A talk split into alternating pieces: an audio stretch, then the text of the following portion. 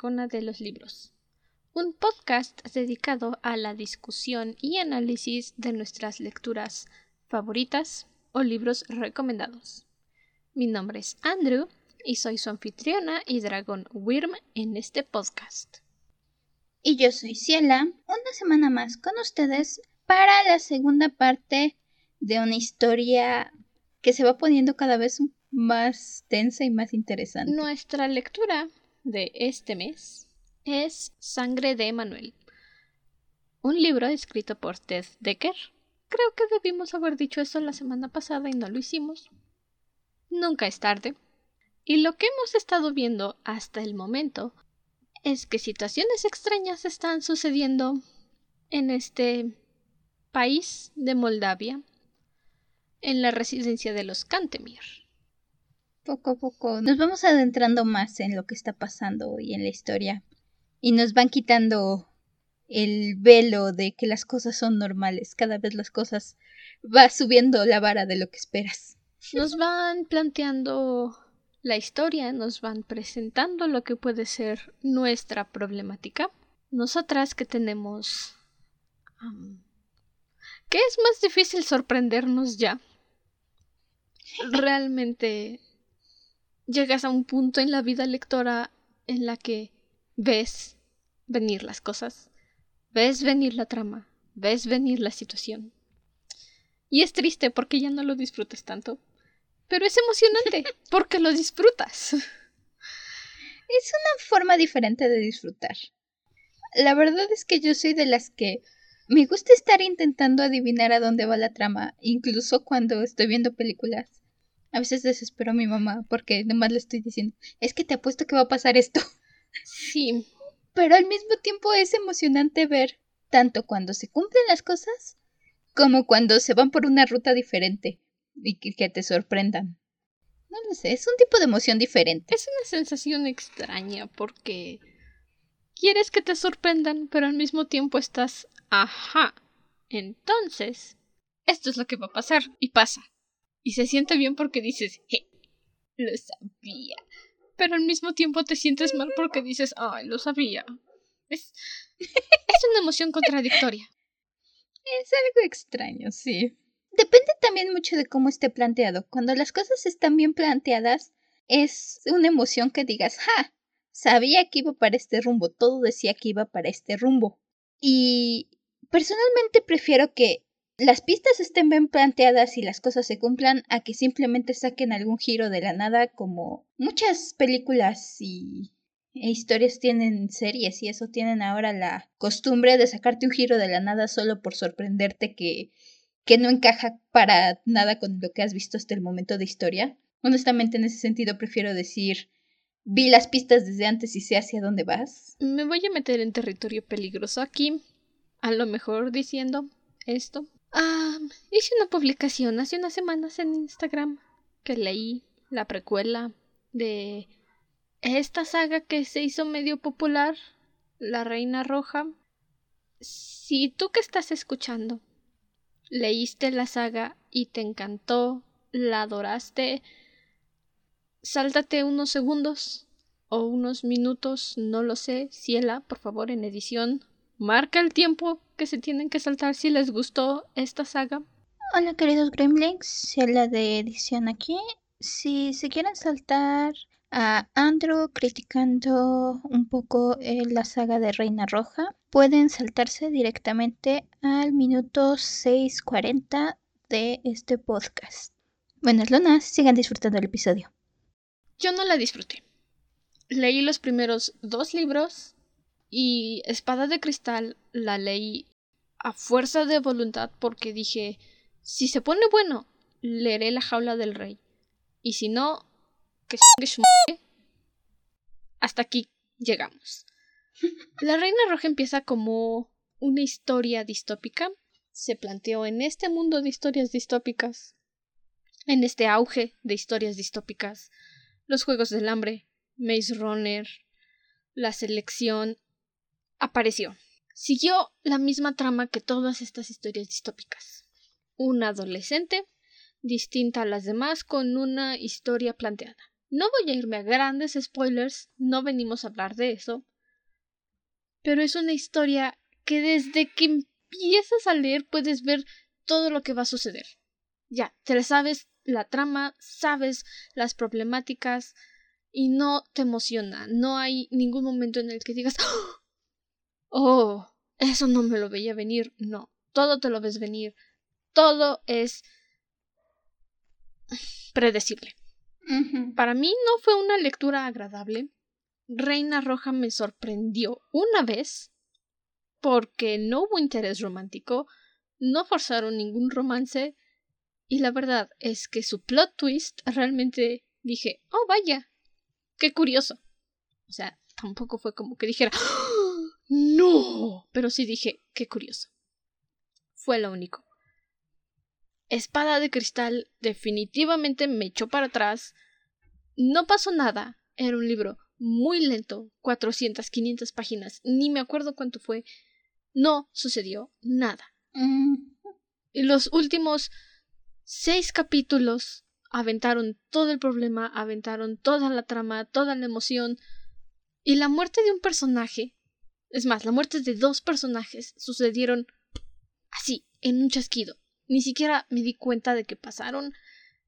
Cuando puedes ver la trama a grandes rasgos, de esta forma, como dice Ciela, que te sacan problemáticas simplemente para sacarte una problemática, no lo disfrutas. No.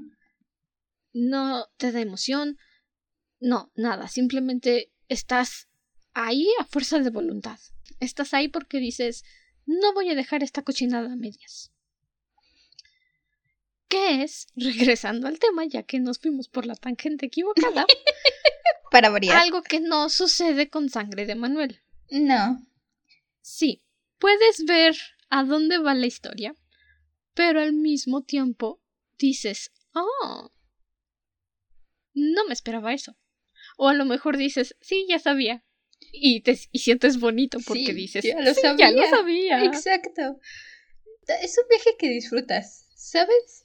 como ese juego mecánico de la feria al que te has subido muchas veces y ya sabes cómo es el viaje y acaban de renovar porque le cambiaron una vista, entonces te subes y estás viendo las cosas, sabes qué va a pasar, sabes más o menos cómo va la sensación, pero al mismo tiempo todavía tienes la emoción de que ah, estás arriba y estás disfrutando las vueltas y curvas por las que te está llevando el viaje. Algo muy similar es aquí, la verdad es que el primer momento desde la parte pasada ves claramente hacia dónde va. E incluso en esta parte muchas veces los personajes están haciendo algo y llegan a cierta situación. Sabes qué van a hacer los personajes, lo sabes. Pero lo disfrutas porque tiene coherencia, funciona bien y te va llevando a futuras cosas y te va llevando a que la historia se, se desenvuelva disfrutas cómo se desenvuelve la historia. Sí, no es, insisto, esa situación en las que ves la trama 20 páginas antes de que empiece una problemática, la vas viendo conforme vas leyendo y no te arruina el ritmo de la lectura, no te arruina las sorpresas. Si acaso, si es la primera vez que lees un libro así, puede que te sorprenda un poco, puede que no, pero al mismo tiempo si dices, oh, qué agradable sensación. La verdad es que si estás acostumbrada a este tipo de lecturas, y en especial si tienes cierta familiaridad con el tipo de historia y el tipo de personaje que te están planteando que va a ser este libro, ves todo venir desde antes. Tal vez si no estás acostumbrado, si no conoces un poco la literatura o las historias alrededor de este tipo de personajes como los que tienes aquí. No quiero decir que son, aunque es muy obvio que son. Al menos en mi opinión es muy obvio que son. Bueno, un poco por el título, un poco por lo que ha pasado, podemos meter las manos al fuego sabiendo que no nos vamos a quemar y decir que sabemos que son. Sí. Aún así, te emociona. Honestamente, desde el primer momento en que nos dieron el nombre de nuestro antagonista, Vlad, yo dije, ajá. Vlad Van Blerick. No con ese acento, pero es que suena gracioso. Sí. Sí, desde ese momento yo dije, ajá, ya sé qué es esto. Pero al mismo tiempo creo que plantean muy bien. Tiene todo lo que esperas de este tipo de historia, al menos en mi opinión. Tiene el romanticismo, la sutil vena de entre elegancia y peligro, el desenfreno o el libertinaje que esperas con este tipo de seres. No lo sé, creo que es muy buen exponente del tipo de seres que esperas que sean. Justo esa sensación de, uh, vámonos al lado oscuro. No al lado oscuro tipo Star Wars. Esta es una discusión que bien puedo tener por horas o minutos, dependiendo qué tantos ánimos tengas de luchar. Los malos nunca saben que son los malos. Entonces, te dan ganas, te dan ganas de irte al lado oscuro. Oh, sí, puedes entender muy bien las tentaciones de los personajes principales. Incluso cuando caen en las tentaciones, si dices, ay, vas. Pero no los culpas realmente, porque, ¿sabes? O al menos yo sé que si estuviera en su lugar, probablemente también caería. Ajá, y es que esa es la cosa. Te seducen, te invitan, te convencen y dices, ok, sí, bueno, no creo que pase nada malo. Famous last words, every single time. Pero vas, ahí vas. O sea, sabes que está mal, sabes que nada bueno va a salir de todo esto y aún así, ahí vas. Ahí estás diciendo, ok, bueno, vamos a experimentarlo. La verdad es que no sé tú, pero yo sí llegó un momento, sobre todo cuando vamos conociendo un poco más el castillo de Castile y a sus habitantes, había momentos en que yo quería estar ahí, quería yo ver todo eso. Y creo que esa es una de las cosas que mejor nos presenta Tess Decker en este libro. No he leído muchas cosas de él, pero simplemente viendo su narrativa, viendo su capacidad de descripción con tan pocas palabras. ¡Guau! ¡Guau! Ya quisiera yo tener su talentazo. Sí. Ya quisiera yo poder meter a la gente en mis escritos de esa manera. ¡Guau! Lo logra bastante bien. Y creo que lo mencionaba un poco el capítulo pasado y lo recalco en este. Conforme vas pasando, te describen, te describen la ropa de las personas, te, describen qué están vistiendo. En esta parte hay varias descripciones de cómo es el castillo y eso es algo que es muy fácil que se vuelva tedioso. Véase por qué no aguanto a veces El Señor de los Anillos o, o los últimos libros de se me fue el nombre. Las continuaciones del clan del oso cavernario. Mm, nunca las he leído. Se me fue Los hijos de la tierra. Ese se llama la saga. Nunca he leído esos libros y un día me van a expulsar de la familia por eso. Pero no me importa. Yo no pasé del tercero. Pero bueno, esos libros lo que tienen es que te describen demasiado. Por ejemplo, Los hijos de la tierra, sobre todo, que son los que más adelante he llegado, ¿Hay algún punto, sobre todo conforme vas avanzando los libros, en que te describen hasta cómo se hizo el prado, literal, y el río pasó por tantos miles de años y erosionó y generó... Es muy pesado. Llega el punto en que te hartas. Ted Decker tiene una forma en que te describe lo que la gente está vistiendo, te describe el castillo, te describe las cortinas y había muchas antigüedades de oro y se veía y no se te hace pesado. Y a mí me sorprendió porque la verdad muchas veces cuando te quieren describir a demasiado detalle y a cada rato sobre todo porque no es algo que pase una vez, el entorno en el que están o la ropa que están usando se vuelve pesado. Y aquí no. Aquí es una parte muy natural de la lectura logra incorporarlo muy bien a la historia y hasta logra que sea parte de.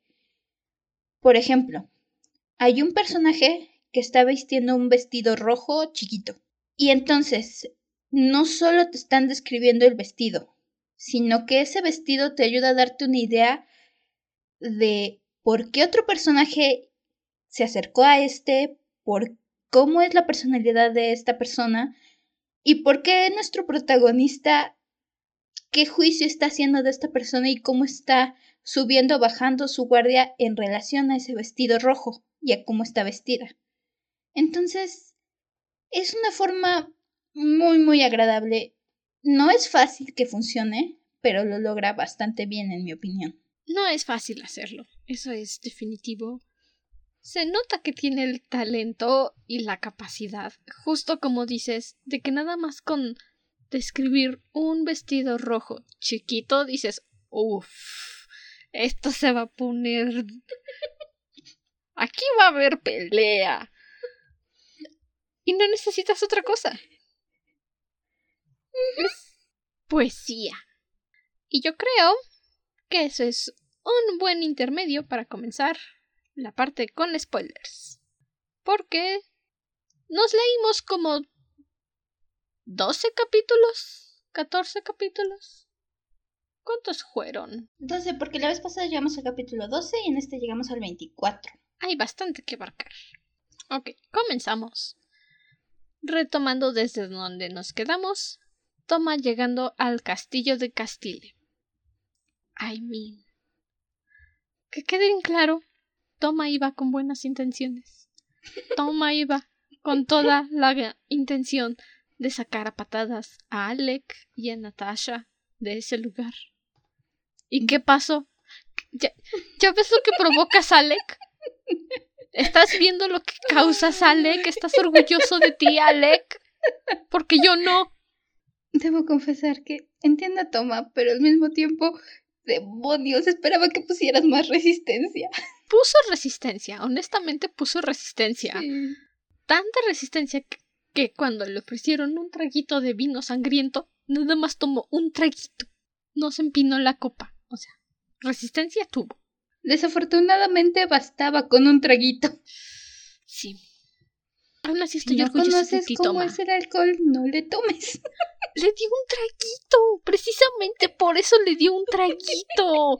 Porque dijo, no más, para que se callen y me dejen en paz. Creo que ese es el mayor problema. Tama no lidia bien con la presión social. No. Esa fue mi conclusión en estos capítulos. Porque Bueno. Ya vimos que ni siquiera puede decir, me gustan los caballos y punto. Menos va a poder lidiar con la opresión social. Toma tiene este recorrido del castillo con Sofía. Y en primer lugar estaba yo muriendo un poco de la risa por dentro y por otro lado diciendo, ay, Toma. Porque Toma es demasiado educado. Sofía se le repega y Toma es demasiado educado para decirle, hazte tantito para allá. No es caballeroso decirle quítate, entonces se aguanta. No es educado decirle, ábrase para allá, que ya tengo dueña. No, no, no. Eso es muy grosero y Toma no quiere ser grosero. Aunque le incomode, se está recordando cada segundo que pasa. Yo amo a Lucín. Yo amo a Lucín. Seré fiel a Lucín. Pero no voy a ser grosero. Siendo justos, ¿cómo le dices a alguien, sácate? Sáquese para la. Pues así, fácil. Yo puedo, pero Sí, Toma no es yo. Toma es demasiado caballeroso. Que es lo que queda claro en todo este camino, porque Sofía le coquetea y se le pega y lo agarra de la mano y se lo presenta a los demás como que es de ella. Y Toma nada más está, este, no, no soy tuyo, yo amo a Lucille. Este, no, no me gustas. No, no sé qué. Y toma nada más. Sí, sí, sí, sí, sí. Ok, sí, lo que tú digas. Sus Pero, manos en pero su me cuerpo, puedes por llevar favor. con Alec, por favor. Sus manos donde las vea. Ay, toma, toma, toma. Es adorabilito. Lo quiero mucho. Sí. Sofía dice que lo va a llevar donde está Alec, pero también dice que van a ir con su hermana. Y Sofía le dice, pase lo que pase, diga lo que diga, recuerda que tú eres mío. Y Toma dice, no, soy de Lucín, solo llévame con Alec, quiero sacarlo de aquí. Y llegan a esta habitación donde están todos sentados, donde están viviendo, drogándose, como sea que quieran llamarlo. Y aparece esta criatura, Dasha, Masha, Tasha, Musha, como sea que te llames. Dasha. Nadie quiere hablar contigo, amiga. Por favor, aléjate. Por favor, retírate. No toques a Toma, por favor, lo ensucias. Pero aún así ahí va de necio. Te veras con estas criaturas el mal. No conocen el espacio personal. No, se ve que Dasha no conoce esa definición. Y le vale queso, aun si la conoce. Le da lo mismo. Desde el momento en que la conocemos, que entramos y luego luego empieza a insinuársele a Toma. Toma pregunta por Alex y Alex sale todo detrás del sillón. ¡Ah, hola! Hola, compi. Nada de hola, compi. si te asustes por portarse mal, Alex. Órale, a contar en voz alta. Sí necesita un buen par de... Digo, lo decía, entiendo por qué caen en las tentaciones, sobre todo cuando empiezas a pasar más tiempo todo este recorrido de toma con Sofía. Y en este punto donde encuentran a Alec y decide quedarse a convivir un tantito porque dice, ¿ya qué? Pues ya ni modo. No encuentro un motivo lo suficientemente bueno para decir vámonos.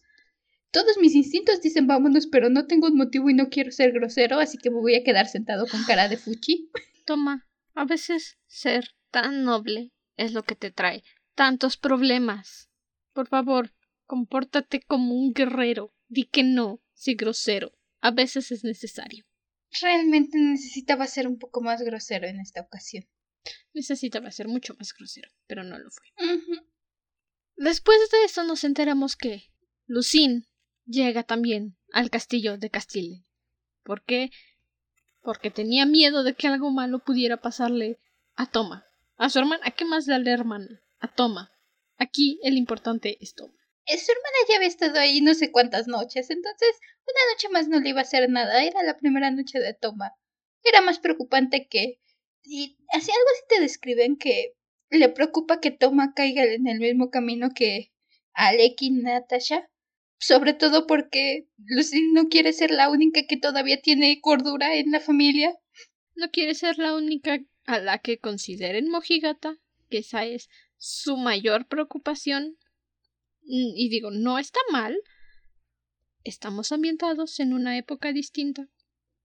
Pero aún así, yo digo, no, no. Ve y sácalos a todos a chanclazos, Lucín. Pero no, no funciona. Siendo justos, me gusta la determinación que tiene Lucín. Llega, morir de la risa cuando llegó y lo primero que dicen cuando le abre la puerta es, ah, otra aguafiestas. Pero creo que al menos en esta primera visita, en este primer momento, Lucin se muestra muchísimo más fuerte que Toma, porque Lucin Toma tiene miedo de ser grosero y entonces solo acepta la presión social. Lucien sabe sacarse la presión social sin parecer grosera. La llevan ante Vlad y esta conversación que tiene con Vlad me encantó Lucien, la forma en que todo lo que le dice Vlad se lo regresa. Muy educada, muy tranquila, pero no se deja. Muy agradable eso. Bueno, es que también Lucien tiene, como dirían por ahí, labia. Ella sabe ser educada y decir que no al mismo tiempo, Toma simplemente sabe blandir espadas y disparar certeramente entre los ojos. No podemos pedirle al pequeño Toma que educadamente diga no gracias, sáquese para allá. De la misma forma en que Lucín puede decir no gracias, sáquese para allá. Lucín brilla bastante en este primer enfrentamiento con Vlad, la forma en que se la regresa y se la regresa y se la regresa, no se deja. Y como dices, ella sí tiene, porque es muy educada, jamás le falta el respeto, pero al mismo tiempo planta su pie bien firme. Y por más que le hacen y por más que le dicen, no se deja marear. Y eso me gustó mucho, porque Vlad está intentando marearla en esta lógica extraña que tienen. Y Lucien únicamente le dice, nope, no me agrada, no confío, hazte para allá. Muy amable, pero no. Y sí, logra mantenerse firme a su decisión de no involucrarse con estas criaturas al menos un tiempo. Logra mantener esa determinación. Porque después, obviamente, Natasha, como buena hermana que es, la arrastra para buscar a Toma. Y Lucine está muy convencida de que Toma es fiel, de que Toma no la va a traicionar, no se va a ir con la zorra esa de Sofía, como la llama, y tiene toda la razón, no lo hizo. Sofía abusó de un hombre drogado. Y no voy a añadir nada más al respecto. Sofía abusó de un hombre drogado. Pero todo este viaje, toda esta búsqueda de Lucine tratando de llegar a Toma y Toma tratando de llegar a Lucine simplemente es es drama. Es mucho drama, es ah, drama exquisito. Me encanta. ¿Sabes que es un malentendido? ¿Sabes que sentándose a hablar, a conversar un poquito, se pudo haber solucionado toda esta situación y nada mal hubiera sucedido, pero no. No, por supuesto que no. Lucín llegó para ver a Toma con la camisa abierta, recostado en el regazo de Sofía, y Sofía haciéndole cariñitos en el cabello. Y ella pensó, esta zorra. y Toma, bien gracias, drogado, desmayado, así, inconsciente. Por supuesto que vas a pensar cosas que no son, porque Sofía abusó de un hombre drogado. Lo que comentaba en la sección de spoilers. Lo ves venir desde el momento en que toma sede y le da un traguito a la sangre. No es sangre, es ah, vino espeso. vino es vino tan espeso que parece sangre. O sea, Vino tan espeso que parece sangre y que representa la sangre. Y que representa la sangre y tiene un sabor un poquito sangriento. Pero literalmente aquí en mis notas yo puse vino espeso. Bueno, es que tú estás estúpida o qué, Natasha. De veras. Y publicidad rápida. Si quieren conocer nuestras notas, pueden unirse a Patreon. Ahí están. Todas. Pero bueno, se dejan engañar por este vinito espeso. Una como lectora lo decía desde el principio dices, ajá, sí, así literalmente lo tengo. Toma, confíame en que te resistirás al 30 comillas vino. A su vinito. Mm, wink, wink. no, no son discretos. No, por supuesto que no. Son más obvios es. Es como ver la película de Drácula y hay una escena donde Drácula dice: No bebo, vino. Y entonces tú que ya conoces quién es Drácula dices: Ah, bueno, para saber. Ok. Es lo mismo. Te, te pasan y sacan su botella especial de vino y te hablan de cómo el vino representa la sangre y Hablan de limpiar los pecados con la sangre, todo en este lenguaje tan romántico. También agregan un poco de ese lenguaje de tomar sangre y limpiar los pecados en esta reunión en la que drogan a Toma. Y por ahí más o menos te van contando a dónde va la historia, por dónde se está yendo la tangente, y tú dices, ah, qué interesante, ¿crees que puedes hacerme el tonto? Pero no toda esta situación simplemente dices, ajá, sí, claro, lo que digas. Comete un sneakers. Y nos dicen, o nos intentan contar, que Vlad van Valerik tiene relaciones con la realeza, que al parecer está... que es este pretendiente, entre comillas, que la reina Catalina la Grande le dijo a Toma que asegurara con Lucín. Toma dice, no, no puede ser. Este cuate no está relacionado a la realeza. No te angusties, yo tampoco lo creo, Toma. Pero todos los demás lo creen. Pues no tenemos pruebas. No tengo dudas, pero tampoco tengo pruebas. es. Es ese meme de. Es estoy segura de que no eres, pero no sé lo suficiente de la realeza rusa como para probar que no. Exacto.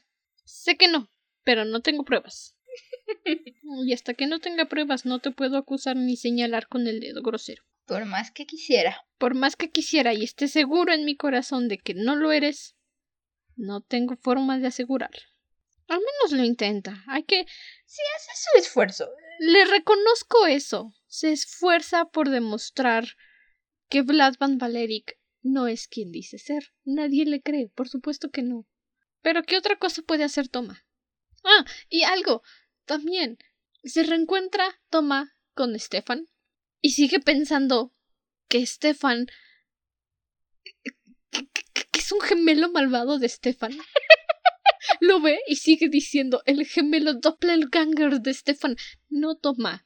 No es el no. Te creía más listo. De verdad te creía más listo. Se lo pasó porque toma y desde el principio nos lo pintan. No es un creyente, ni siquiera es un creyente de Dios. Es... Y sobre todo en este ámbito porque todo es muy de iglesia y no sé qué. El mismo Toma en algún momento nos lo dice, he peleado por Dios, pero no creo en él. Entonces él no cree ni en el ni en el cielo ni en el infierno. Toma cree en lo que puede ver y en lo que puede tiene enfrente. Ajá, exacto. Y todo esto lo sacó completamente de su zona y poco a poco va aceptando que las cosas se van volviendo más y más extrañas hasta llegar a la aceptación de, ok, creo que sí te creo que existe el diablo y entonces quiero creer que existe Dios porque si no ya valí queso. Porque si no, entonces no sé cómo vamos a solucionar esta situación. Y algo por ahí, no me acuerdo el contexto. Honestamente, nada más vi Valekia and I it. He visto demasiado Castlevania. Nunca he jugado los videojuegos. Ojalá un día pueda. Pero Let's go to Valekia. Por ahí estaban haciendo una conversación sobre Valekia. Pues ni modo, me perdí. Pero después de esta noche en el castillo, después de que Lucien ve todo el drama con Sofía, después de que toma literalmente tambaleándose, casi vomitando, intenta escaparse del castillo y no lo dejan, Lucien dice ok, bueno, tal vez me dejaré cortejar por Blanvad Valeric, porque al parecer Toma no me ama, porque lo vi con otra mujer aunque estaba inconsciente y yo no sabía. Y Toma, no sé si es una gran idea, una estúpida idea, o simplemente un impulso, va y le dice a Kesia, es que estoy enamorado de su hija. Y Kesia le dice, ajá. Y luego, cuéntame algo nuevo, por favor. Más porque Toma llega como si fuera este gran secreto. Literalmente le dice, es que tengo que confesar algo. Y es una confesión que no había hecho hasta el momento. Es un gran secreto, es... amo a su hija. Ajá. Eh, sí, ¿y cuál es la confesión? Decía, ok, ¿y tu confesión es que amo a su hija? ¿Y tu confesión? Algo que no supiéramos todo mundo viéndote tres segundos hablar con ella. Algo que no nos hubiéramos percatado después de esa discusión sobre por qué te gustan los caballos. ¿Estás seguro de que era un secreto, Toma? ¿O simplemente es la primera vez que lo dices en voz alta? Sobrio. ¿Mm? Sobrio, ¿por qué? Soltó todo su discurso y se puso a llorar sobre lo mucho que amaba a Lucine Tomes ese tipo de ebrio cuando lo drogaron. Que se puso a llorar sobre lo mucho que la amaba. Si hubiera habido canciones de dolidos, se hubiera puesto a cantar canciones de dolidos, estoy segura. Completamente segura de que ese hubiera sido Toma. Pero todavía no existían las canciones del desamor. O si lo existían, Toma no había escuchado ninguno. Pero él hubiera cantado una. También, otra cosa que vemos aquí, después de que Lucine decide dejarse cortejar por Vlad. Es que Natasha y su amor eterno por Alec ¡puf! dura una noche o dos noches o lo que sea que hubiera durado porque ahora está determinadísima a casarse con Stefan. Ah, bueno, gracias. Gracias por decirme que todo este drama, toda esta pelea fue por nada. Eh, hasta eso ya me lo esperaba. Igual Alec ya está detrás de las faldas de la hermana de Sofía, de Dasha. Ya lo esperaba, lo mencionaba el capítulo pasado. Natasha y Alex se me figuran de esos que se enamoran y se desenamoran cada cinco minutos.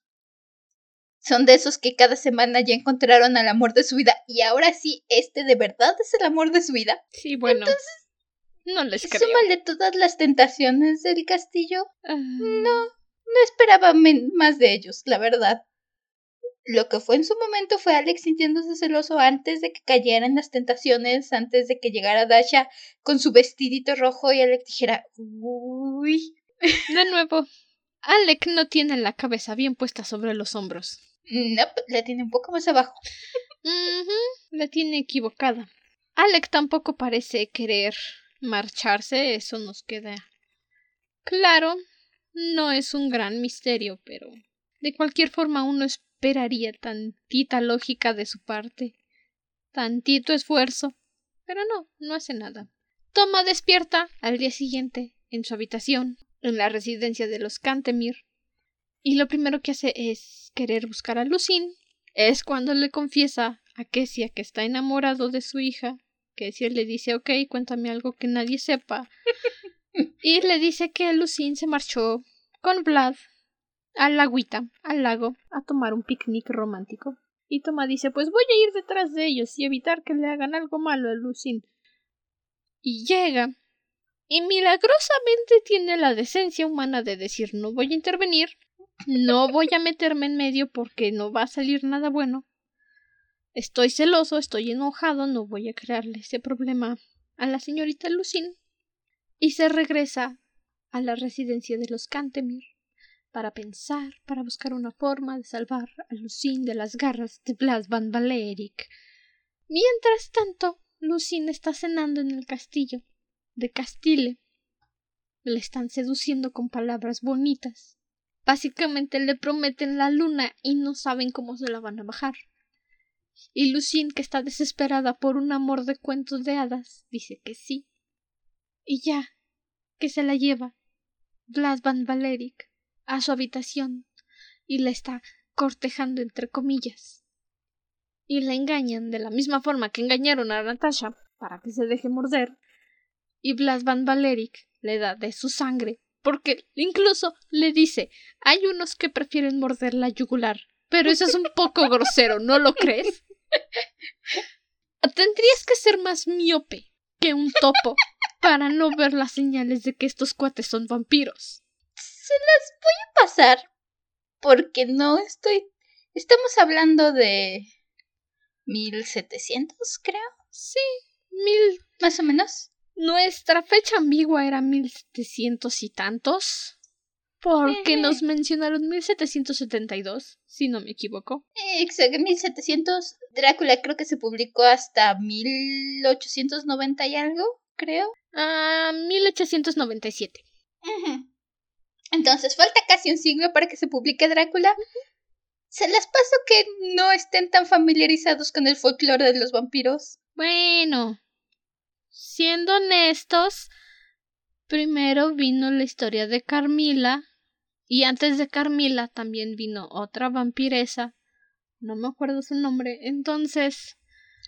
Pero igual creo eh. que estoy viendo ahorita, Carmila fue igual en 1870. O sea, sí, pero Carmila vino antes que Drácula y fue en Carmila que Bram Stoker se basó para empezar toda esta cultura de vampiros.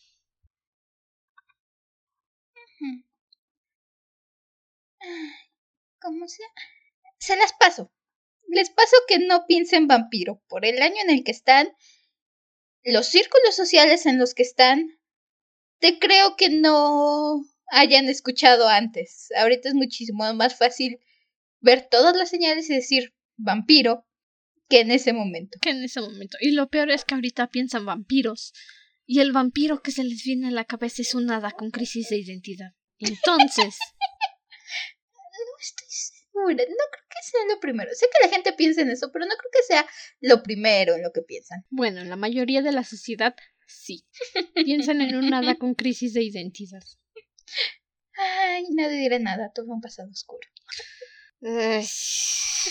lo bueno es que te quiero, aunque tengas problemas de comunicación. lo sé.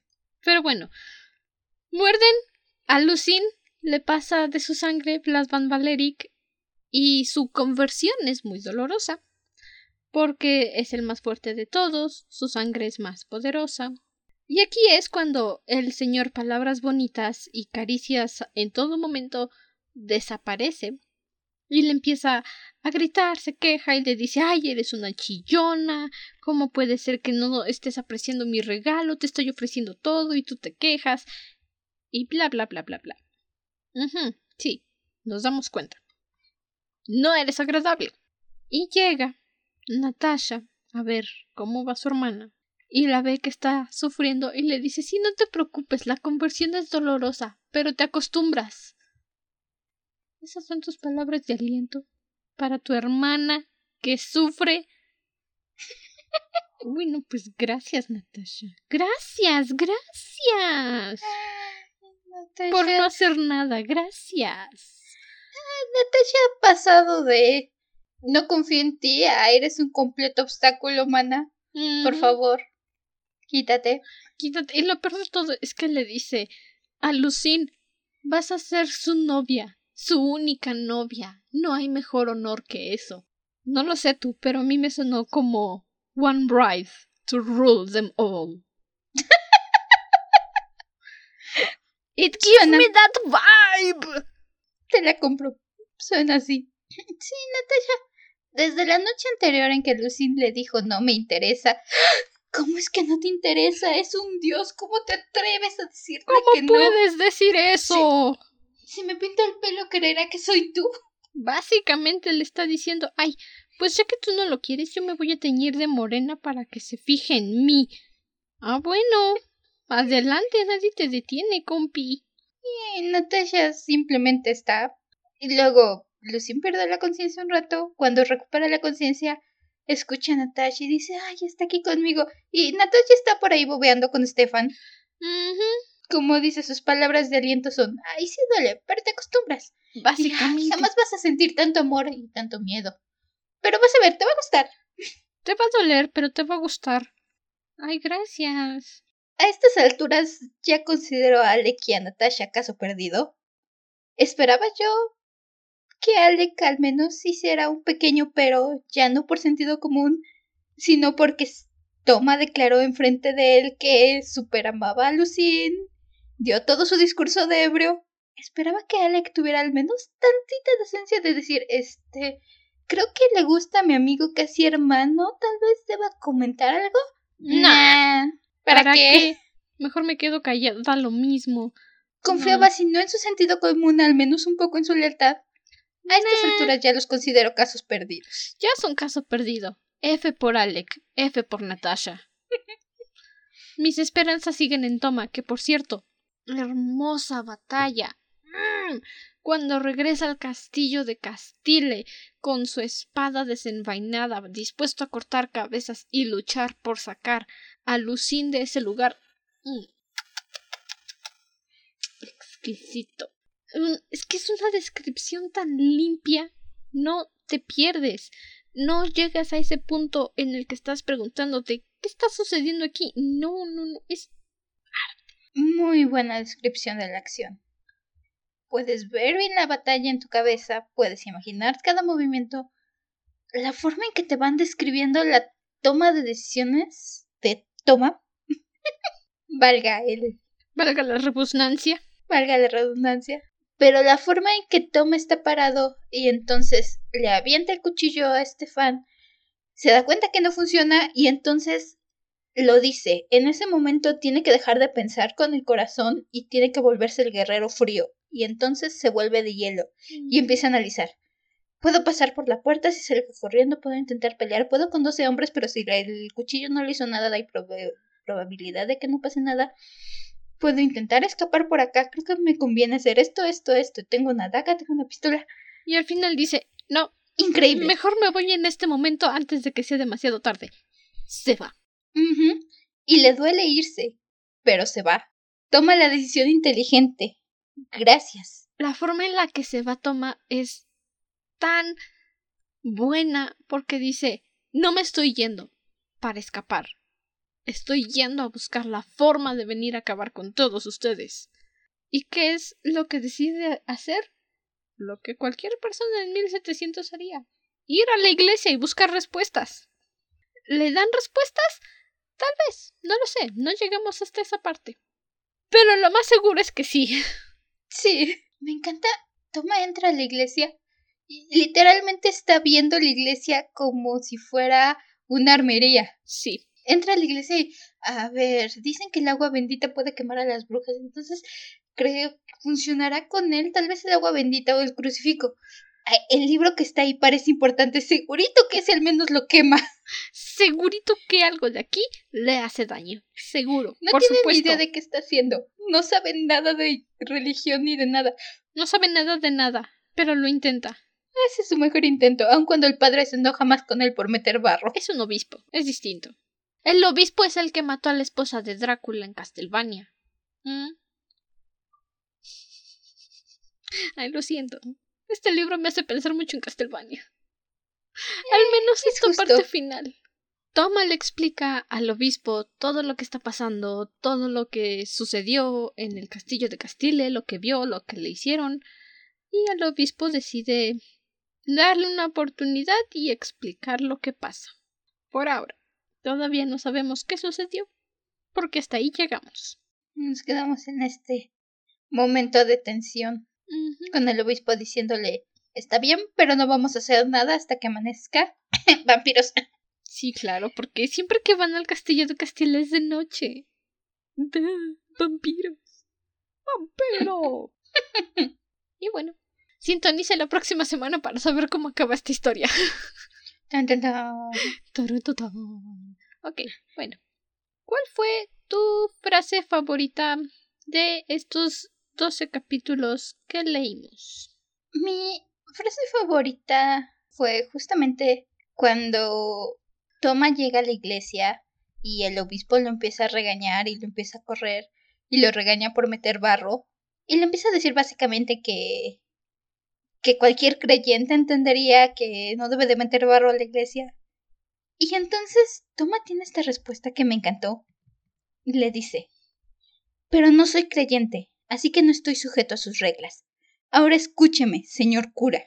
Acabo de pasar por la más aterradora visión del mal. He venido para encontrar a su Dios y ver si él puede salvarme. ¿Me está usted diciendo que su gran Dios está molesto por este barro? Sí. Idem, toma. Idem. Yo también. Pobrecito está traumado. Le está regañando por meter Lo están regañando por ensuciar el piso. ¿Estás diciéndome que al señor no le importa el mal? ¿Le importa que ensucien su piso?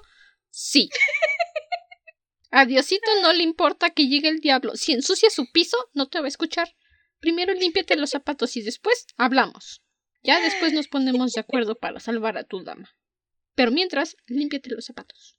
Están sucios. Trae el trapeador y limpia lo que hiciste. Ve por ese trapo y limpias. Ahorita. Ya. ¿La tuya?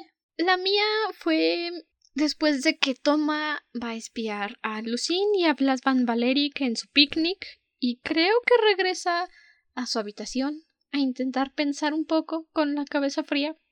No me acuerdo muy bien, pero se relaciona en cierta forma con mi frase favorita del episodio pasado, que les dijo el señor del cuervo. Valeric era un lobo con piel de oveja que había venido a matar, a robar y destruir. Era la serpiente del jardín, que engañaba con una lengua suave y ojos perversos. Era ese monstruo que está debajo de la cama, que espera que todos duerman antes de comerse a su presa. Porque mi frase de la semana pasada decía que el diablo era un hombre hermoso con voz de miel. ¿What? ¿What? Ni siquiera me di cuenta de que se relacionaban hasta que preparé mis notas. Yo dije, ¿what? Brujería. Me encantó, me encantó. Lo adoré. Muy buenas descripciones en esta parte, la verdad. ¿Y cuál fue tu personaje favorito? Mi personaje favorito sigue siendo Lucine. Ya lo dije. Alec y Natasha son casos perdidos. Me agrada Toma. pero al mismo tiempo fue fue demasiado para mí su, su ataque de ebriedad, de, de dolido. Nada más fue un sorbito. lo sé. Lo juzgas por un sorbito. No, lo juzgo por su modo de ebrio dolido. Lo juzgas por un sorbito. Y lo dije, me encanta cómo Lucine se las regresa todas a Vlad. Esta pelea verbal que tiene, la forma en que le regresa todo lo que le dice, me encanta. Es muy bueno, hermoso. ¿El tuyo? Mi personaje favorito sigue siendo Toma.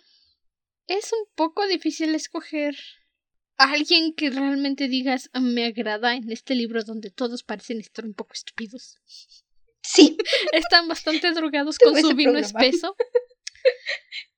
Pero de nuevo, Toma es este personaje frío, calculador, que analiza la situación y no se deja engañar por lo que piensa su corazón y al mismo tiempo está gritándole a los siete mares que está enamorado de Lucín y cree que el secreto más duro que tiene por guardar es que está enamorado de Lucín.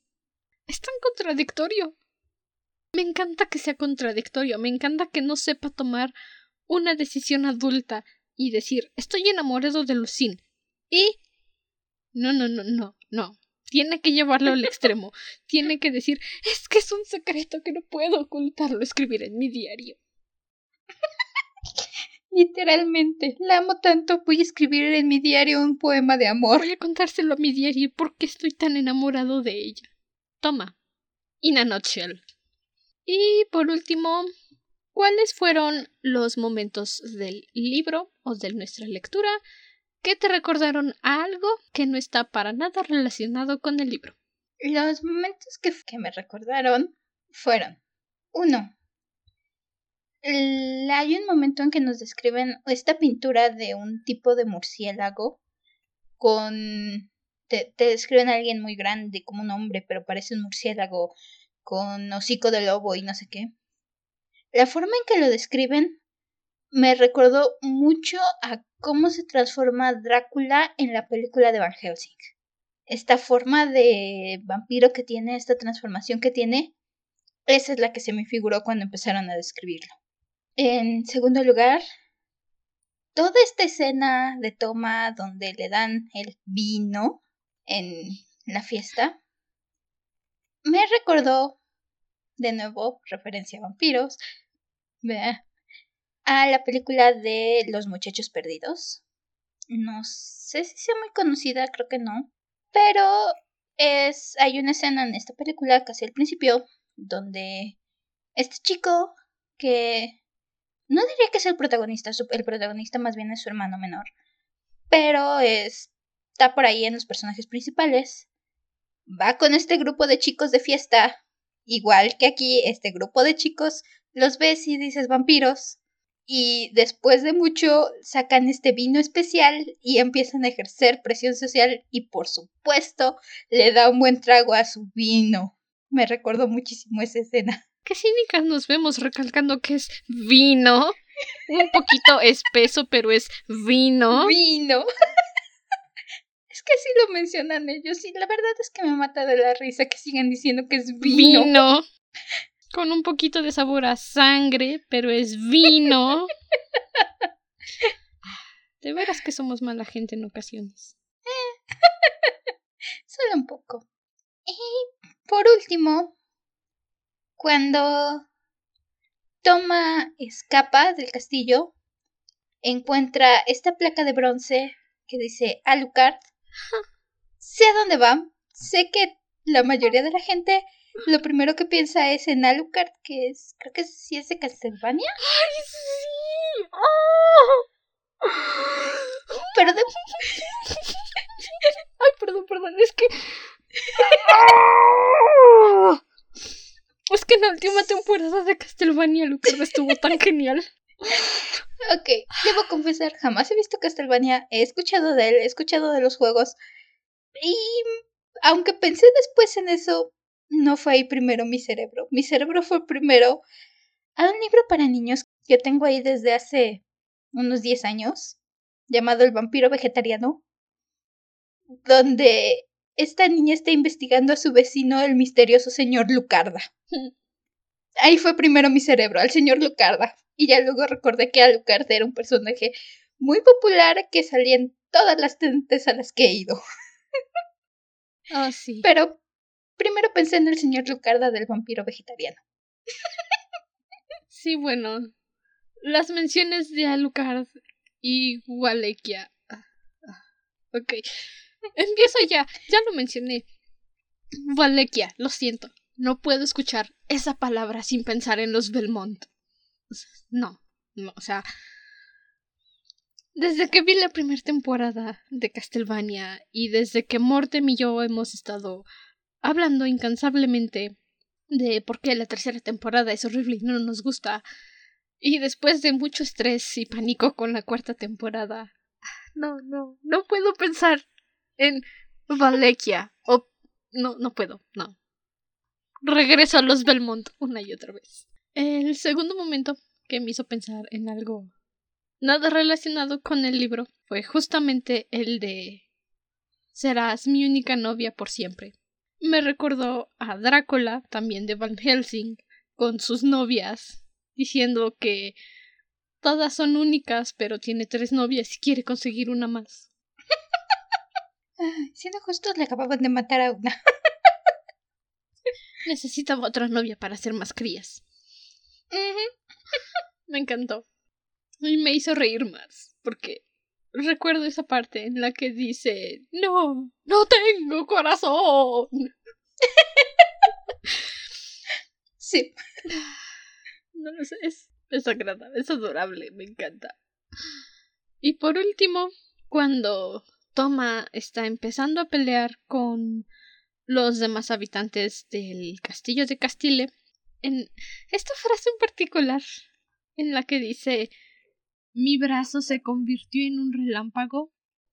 Fui a ver la película de Kimetsu no Yaiba hace poco. Ya vi el anime dos veces. Quienes lo han visto por allá ya saben para dónde va mi asunto. Simplemente pensé respiración del trueno, primera postura, ataque del amante celoso. Literal. Literal, así lo pensé. Me dije, ok, bueno, como gustes, toma, yo te apoyo. eh, le funcionó en cierta forma. La verdad es que sí. Le funcionó. Ninguna sorpresa que todas las cosas que nos recuerdan tengan que ver con películas de vampiros. No, claro que no. O sea, desde el momento en que mencionaron la palabra yugular. Desde el momento en que te dijeron que el antagonista se llamaba Vlad. Vlad Van Valeric. Dices, ok. Ah, bueno. Vlad. Y aparte mencionan a Alucard. I mean, ¿qué otra cosa quieren que piense? Y mencionan Valekia, que también viene en Drácula, al menos en el libro. Ay, mean. No hay a dónde más ir. No hay de otra. No puedes pensar otra cosa, no. Por mucho que lo intentes, no se puede. Y bueno, con eso concluimos nuestro análisis y lectura del día de hoy. Hmm, la próxima semana terminamos Sangre de Manuel. Estoy nerviosa y emocionada al mismo tiempo. Porque el próximo episodio viene con una sorpresita. Ah, de nuevo, publicidad. Si quieren conocer esa sorpresita de la que estoy muy emocionada, pueden unirse a Patreon y el lunes temprano sabrán exactamente qué es lo que sucederá en nuestra sección de anuncios. Y si quieren apoyarnos y no pueden unirse a Patreon, con que dejen su comentario en cualquiera de las plataformas donde está el podcast o por nuestra página de Instagram, es una gran forma de ayudarnos y animarnos a seguir creando más episodios. Porque yo sé, luego a veces no se puede uno comprometer a ingresar a Patreon. Pero si quieren intentar apoyarnos, esa es la forma. Coméntenle a su amiga o a su amigo que también saben que les gusta leer, a esa persona que saben que les gusta alguno de los libros o sagas que hemos leído o que creen que les pueda gustar. O que también es uno de esos nerds que agarra un libro, lo lee y no puede evitar ponerse a hacerse preguntas que nadie más se ha hecho, como nosotras. Exacto. Sí, eso también nos ayuda mucho a llegar a más personas, a seguir creciendo, a seguir difundiendo el podcast, sus comentarios aquí en cualquiera de nuestras sus ratings en cualquiera de nuestras plataformas de podcast. Si hay una plataforma de podcast, prácticamente estamos ahí. Si no, díganos, nosotras nos apuntamos. Ahí vamos a estar. O incluso también en la página de Instagram. También ahí estamos al pendiente. Ahí pueden visitarnos. Más directo, recuerden, arroba dragona-de libros podcast para cualquier cosa que se les ofrezca. Muy rápido de accesar. Igual en nuestro aniversario vamos a estar haciendo un live stream tanto en Instagram como más tarde en Podbean. Así que, si quieren conocer las caras detrás de las voces, va a ser en el de Instagram. Vamos a estar haciendo galletitas. Detrás del fangirleo por Alucard y el pequeño Treffy Belmont. Ahí vamos a estar. Chikashim. Hasta entonces, Permanece cómodo y seguro dentro de tu cueva. Nosotros nos volveremos a reunir en el siguiente episodio. Hasta la próxima luna. Bye. Que no conocen. Si huele a sangre y se ve como sangre, no creo que sea vino. El vino no es espeso. Solo digo eso. No hay forma de que lo sea, no se crea. No dejen que la presión social les gane. Sean fuertes. Bye. Bye bye.